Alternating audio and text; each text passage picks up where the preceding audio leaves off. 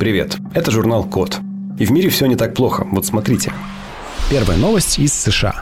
Стартап называется Quake Technologies, не путать с названием игры. Ребята придумали специальную штучку, примочку для шлема пожарных, которая помогает, эта примочка помогает, во-первых, видеть сквозь огонь и дым, понимать, что происходит на местности, агрегировать данные из большого количества сенсоров, которые, всех пожарных, которые работают на каком-то объекте, когда они его тушат, и все передавать им в шлемы, чтобы пожарные могли четко ориентироваться в обстановке и понимать, что им делать дальше. Система состоит из э, специальных датчиков, которые вешаются на шлем всем членам пожарной бригады. Также есть общее приложение, которое собирает все эти данные. Есть планшет, который который показывает общую оперативную обстановку. Все это провязано через облако, то есть данные агрегируются, анализируются с помощью там, машинного обучения, все склеивается, и получается общая картина того, что происходит на пожаре. Почему это важно? Ну, потому что на пожаре огонь яркий, и не всегда видно, что там дальше за ним. Не видно, где какие структурные элементы, не видно, что с какой скоростью и степенью горит, не видно, кто где. Вот эти вот все данные можно собирать, агрегировать и получать более объективную картину происходящего с помощью дополненной дополненной реальности, которую, собственно, проецируют на вот это вот специальное устройство, которое крепят на шлем. Пока что, к сожалению, это прототип, то есть эта штука уже рабочая, ее уже могли опробовать там на тушении лесных пожаров в Калифорнии, но, э, конечно, это пока что не коммерческие образцы, еще долго нам нужно будет ждать, прежде чем это станет реальностью в российских, американских, там, европейских, азиатских городах. Также есть вопрос, что все это завязано на интернете, то есть тебе все твои устройства отправляют данные в некое облако, облако, и потом это облако эти данные возвращает на планшет. То есть, как понятно, как это может работать в городе, но когда ты, например, тушишь лесной пожар, не очевидно, как там будет работать мобильная связь. Хотя, в принципе, если ты умеешь развернуть спутниковую точку доступа в любом месте земного шара или позвонить на спутник Илона Маска, там, на Starlink и передать ему данные, в принципе, почему бы и нет. Но вот такая штука из США. Классно, что ребята этим занимаются. Европейские ученые придумали прикольную штуку. Значит, специальный инструмент э, в браузере работающий, построенный на базе трехмерных технологий, он помогает воссоздать походку вымерших видов животных позвоночных. Объясняю. Значит, ну вот идут раскопки всякие там палеонтологи, э, находят всевозможные кости всяких там древних животных, да, и они находят, ага, вот типа там какая-то что-то вроде ящерицы или там какая-нибудь типа крыска. И они смотрят, как это животное могло существовать существовать, чем оно питалось там, как оно жило, в каких группах, и жило ли в группах вообще, а как оно охотилось, и в том числе, как оно могло ходить. Ну, вот интересно им, потому что это изучение эволюции, это изучение человека в том числе. Когда мы изучаем эволюцию, мы пытаемся понять, откуда мы взялись и почему мы устроены именно так, а не иначе. И вот, значит, ребята создали трехмерную, трехмерный симулятор, в который загружено нечто похожее на ящерицу, и это нечто похожее на ящерицу, можно управлять разными параметрами этой ящерицы, типа высотой посадки его корпуса, покачиванием его корпуса при ходьбе, скоростью ходьбы и там всякими другими параметрами. Можно все это отрегулировать, нажать на play, и эта ящерка начнет вышагивать. И ты будешь смотреть, как она вышагивает, за счет чего, как она переваливается с ноги на ногу, как у нее баланс корпуса поддерживается. В общем, интересное такое наблюдение. У нас на сайте thecode.media есть новость, найдите ее. Новый инструмент воссоздает походку вымерших видов животных. Заходите, открываете эту новость в разделе новости, и там есть ссылочка на специальный сайт, и там, собственно, открываете страничку, она какое-то время прогрузится, там она долго грузится, и потом можете нажать на play и поиграть с доисторической ящерицей, которая ходит как-то красиво по земле. Конечно, это не то чтобы супер полезно, ну, в смысле, что там в вашей жизни это ничего не поменяет, но это просто прикольно увидеть, что, ну, как могла выглядеть жизнь, как могла двигаться жизнь, всяческая живность на планете Земля там 300 миллионов лет назад назад. Это довольно прикольно. Новости технологии медицины из Италии. В университете Болонии, Болонский университет, придумали умную повязку, которая анализирует состояние раны, на самом деле влажность под повязкой, и передает данные на смартфон. Значит, в чем проблема? Вот ты порезался, да, там, или какое-нибудь ранение, да, серьезное. Тебе нужно наложить повязку, чтобы там всякие лейкоциты добежали до раны и закупорили эту рану, восстановили кровообращение, восстановили сосуды, если надо, и нарастили обратно кожу. И это место должно быть защищено, чтобы туда другая грязь не попала, чтобы бактерии там не расселялись, ну, потому что мокро, вкусно, и бактериям там очень находиться. Ну и, соответственно, чтобы не теребить эту рану, да, лишний раз, чтобы она не расходилась. И вот тебе нужна повязка, чтобы, значит, рану эту защитить. Но в зависимости от того, какая это повязка, в, каком, в какой температуре, какая кожа, как человек действует, там, сколько у него на этой коже выделяется влаги, в принципе, в естественном виде, в зависимости от этого повязка может оказаться либо слишком влажной, как бы внутри, да, и из-за этого кожа может сопреть, или бактерии могут там выйти из-под контроля. Либо она может оказаться слишком сухой, и тогда будет все очень долго заживать, и мог, может там как-то усугубиться положение. Поэтому ученым ну, в медицине очень полезно контролировать процесс заживления, а именно уровень влажности. Ну и что, и взяли беспроводную повязку, ну, в смысле, взяли повязку, встроили в него датчик влажности на основе специального проводящего полимера. Датчик э, напрямую как бы соединен с чипом RFID, ну, то есть радиочастотным, да, и э, ты просто приходишь э, ну, подходишь к этому датчику RFID, не датчику, а антенне RFID, телефоном прикладываешь, он говорит, о, у тебя здесь сейчас влажность такая, это такое классно, типа здорово. Это, в принципе, интересная штука не только для медицины, то есть, наверное, это еще пока дороговато для того, чтобы везде использовать. Ну, представьте себе, что у тебя RFID-датчики, в смысле, датчики влажности, например, или датчики температуры с RFID, встроены, например, в упаковку овощей, да, там, не знаю, в контейнер там или в упаковку с мясом, ну или какие-то, в общем, вещи, которые должны быть герметичны снаружи, э, иметь какой-то уровень влажности или какой-то химический состав внутри, и ты должен считывать эти данные, не нарушая целостность упаковки. Вот с помощью RFID эти данные можно очень прикольно передавать, так что идея на самом деле здравая. А почему RFID прикольная идея? Потому что, смотрите, RFID – это технология, которая позволяет э, с помощью антенны, в общем-то, по сути своей пассивной, что-то узнавать. Ну вот, например, у вас есть ключи. На этих ключах, скорее всего, есть брелок, который открывает вашу домофонную дверь в, в подъезде. И, скорее всего, там один из двух вариантов. Это либо металлическая таблетка, э, где, ну, не знаю, вы прикладываете, и там такие два контакта, и срабатывает э, антенна. Либо это э, пластиковая такая бирка. Вот эта бирка – это RFID. Ну, там какое-то специальное название, но смысл в чем? В вашей этой пластиковой бирке внутри смотана антенка. И эта антенка прикреплена к маленькому чипу, который делает одну очень простую вещь. Когда по антенне начинает бежать электрический ток, потому что она попадает в поле, в зону действия магнитного излучения, э, этот чип, прогоняя через себя этот ток, отдает другой ток в виде зашифрованного ну, числа, ну как зашифрованного, там единицы и ноли. Он отдает число. Это число попадает в приемник вашего домофона, и ваш домофон сверяет это число со своей базой данных, или либо пускает вас, либо не пускает. То есть, по сути, на вашем брелке записано число. Понимаете? Число. Ничего особенного, только число. И это число вы можете отдать со своего брелка, когда он попадает в зону действия электромагнитного излучения. Но при этом сам брелок не требует ни батареек, ни, какой, там, ни зарядки никакой. То есть сам брелок пассивный.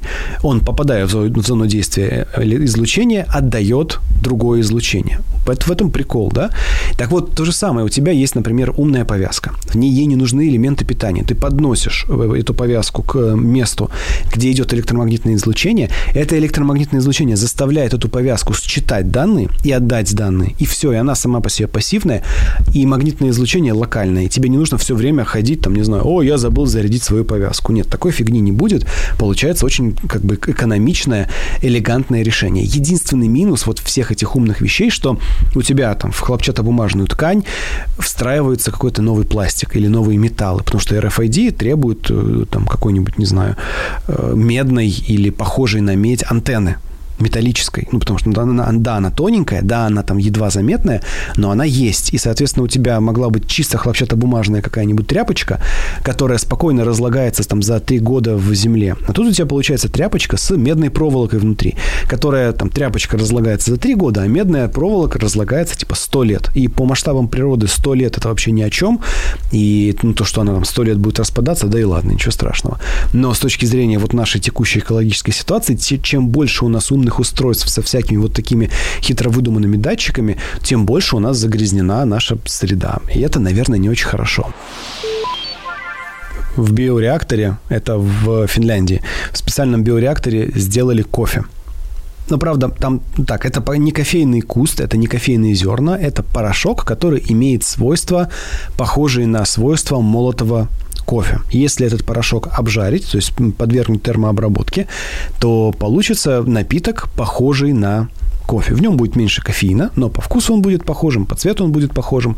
То есть ученые смогли из специального скопления клеток кофейного дерева синтезировать, можно сказать так, как бы набиоактивировать этот самый кофейный порошок. Почему это важно? Потому что кофе – это ну, сельское хозяйство. Сельское хозяйство очень сильно подвержено влиянию экологической э, ситуации. Глобальное потепление, глобальное похолодание, загрязнение почвы, подъем уровня воды – любые эти вещи, они на плантации кофе, в общем-то, влияют существенно. И э, там говорят, пишут в пресс-релизе, что урожайность существующих кофейных плантаций постепенно падает, ну, там по разным экологическим и биологическим причинам. Чтобы делать новые кофейные плантации, нужно вырубать леса, высаживать там заново кусты, ну, то есть это, в общем-то, проблема. И если бы ученые умели синтезировать дешевый кофе на в, в пробирке, это был бы один из способов получать ну, вот, напиток для людей. Мне это почему-то страшно напоминает э, сюжет из э, книги Орвала 1984, потому что у них там был кофе, по-моему, он назывался Виктория или как-то так, или какой-то, в общем, кофе у них был дешевый, и, насколько я понимаю, был намек на то, что это был синтезированный кофе химический из фабрики, ничем, ну, как бы никак совершенно не напоминающий кофе из обычного кофейного зерна. И, наверное, это нехорошо, но так, если подумать, большая часть людей, которые пьют сейчас кофе, пьет, на самом деле пьет горячее молоко. И туда капается кофе. Ну, то есть любой капучино, любой латте, раф, это в основном молоко вспененное, разогретое, там, с какой-нибудь сладенькой добавочкой, и туда вливается чуть-чуть кофеина. И да, этот кофе получен из э, кофейного зерна, но людям не так важно, какой он на вкус, какой он там по консистенции крепости, им главное получить этот, этот вот теплый, сладенький напиток. Нет, безусловно, есть люди, которые пьют спешлти, которые пьют фильтр, которые пьют там Кемекс или V60, и, то есть, которые заваривают и пьют прям черный кофе и очень хорошо разбираются в этих там сортах. Я вот в сортах не разбираюсь, но пью в основном черный кофе. И, конечно же, разница есть между тем, чтобы пить абы что из банки и пить нормальное какое-нибудь хорошее вкусное зерно. Безусловно, эта разница есть. И, э, ну, скорее всего, все идет к тому, что чем дальше мы будем жить, тем дешевле будут технологии этого синтеза. И с большой вероятностью, если не мы, то наши дети, а скорее всего наши внуки, уже будут иметь вполне полноценный выбор. За 3 копейки купить кофе из, из пробирки. Это будет дешево, там будет кофеин, там будет все необходимое, чтобы, в общем-то, стимулировать себе мозги ранним утром. Либо купить очень дорогой, но кофе с куста. И он будет вкуснее, он будет лучше сделан, он будет там в миллион раз качественнее, но он будет супер дорогой, потому что производить что-то в сырой земле будет через там 50 лет довольно дорого. А вот новость про компьютеры и мозги из Японии. Значит, японские исследователи взяли клетки, ну, нейроны живые, посадили их в специальный раствор и засунули в электронный контур, то есть подключили к ним электроды и все это насадили на подвижного робота. Ну, не обязательно как бы в него, просто соединили с подвижным роботом. Подвижный робот, его запускают в лабиринт и э, обучают его проходить этот лабиринт, стимулируя или не стимулируя клетки, вот эти нейроны, которые находятся в этом резервуаре. То есть, по сути, это робот с рудиментарным биологическим ядром. А, собственно, ядро, за что оно отвечает? Оно отвечает за то, чтобы робот находил э, дорогу. И выяснилось, что если правильным образом стимулировать эти вот биологические нейроны, то можно обучить робота проходить лабиринт без проблем. То есть кусок мозга фактически, да, как бы сцепка из нейронных э, клеток, может работать как примитивный инструмент решения базовых задач. Зачем это делается? Конечно же, не для того, чтобы делать лучших роботов по там, прохождению лабиринтов. Нет.